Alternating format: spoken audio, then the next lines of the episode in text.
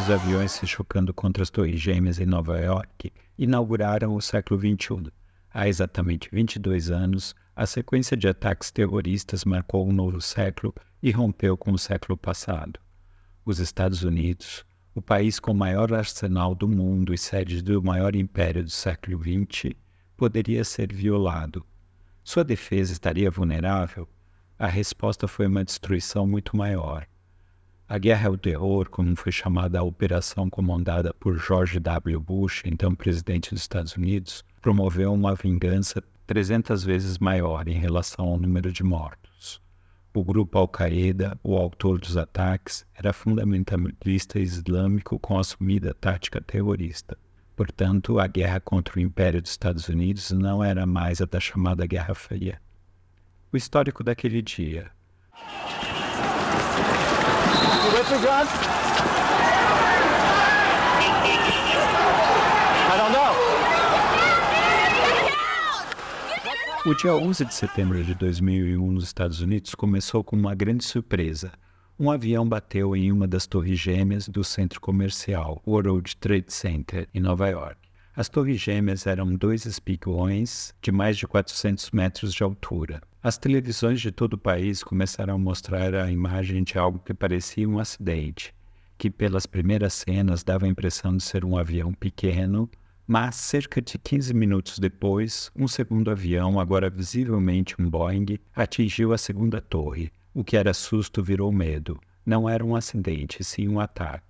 Mais 40 minutos, um terceiro Boeing colidiu contra o prédio do Pentágono a sede do Departamento de Defesa dos Estados Unidos, em Washington, capital do país. Passaram mais 20 minutos, um quarto avião sequestrado caiu em terreno vazio no estado da Pensilvânia. Os sequestradores o direcionavam para a sede do governo em Washington. A Casa Branca ou o Capitólio seria o alvo.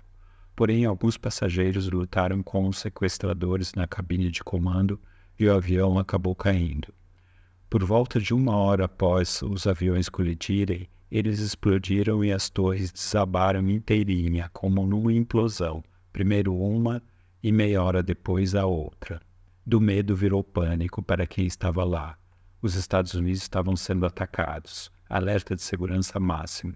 Todos os aeroportos do país foram bloqueados e as linhas de telefone cortadas. Ninguém entra nem sai do país sem comunicação. Logo, os jornais televisivos começaram a mostrar as imagens dos sequestradores dos quatro aviões, todos eles membros da Al-Qaeda, organização terrorista comandada por Osama Bin Laden, que posteriormente assumiu os atentados explicando o plano de destruir as torres. Ao todo, em torno de 3 mil pessoas morreram, incluindo os sequestradores. A maior parte foram os trabalhadores do World Trade Center. Como Nova York é uma metrópole mundial, foram mortas pessoas de mais de 80 nacionalidades diferentes, de diferentes religiões, que viviam e trabalhavam nos Estados Unidos.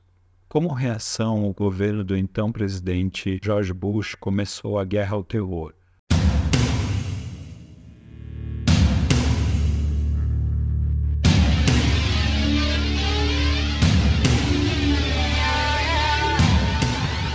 partiu para cima com toda a força, usando um discurso com apelo religioso da luta do bem contra o mal. Em 100 dias começou a guerra contra o Afeganistão, país onde estava a base da Al-Qaeda, destruiu várias dessas bases e campos de treinamento desta organização, conseguiu romper com um suposto circuito mundial de financiamento do terrorismo, derrubou o grupo talibã do poder que seria próximo à Al-Qaeda. O presidente Bush deu declarações como nós temos o apoio do desejo coletivo do mundo.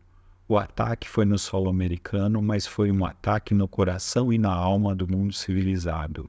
Osama Bin Laden foi morto pelo exército estadunidense dez anos depois, em 2011, no governo do então presidente Barack Obama. A guerra ao terror foi responsável até o seu término por cerca de 900 mil mortes e por várias violações de direitos humanos, que incluía as prisões irregulares na base de Guantánamo. O marco do início do século XXI levou a uma guerra de 20 anos, ou um massacre dos Estados Unidos contra o Afeganistão, em que as posturas destrutivas de extrema-direita de Bush e de Bin Laden se assemelham. A família Bin Laden, parte da família real da Arábia Saudita e a família Bush eram sócias na exploração de petróleo. Na sanha pelo sangue negro do interior da terra, os donos do poder não se importam em derramar quanto sangue humano for necessário. A luta pela mudança do mundo é complicada, mas é possível.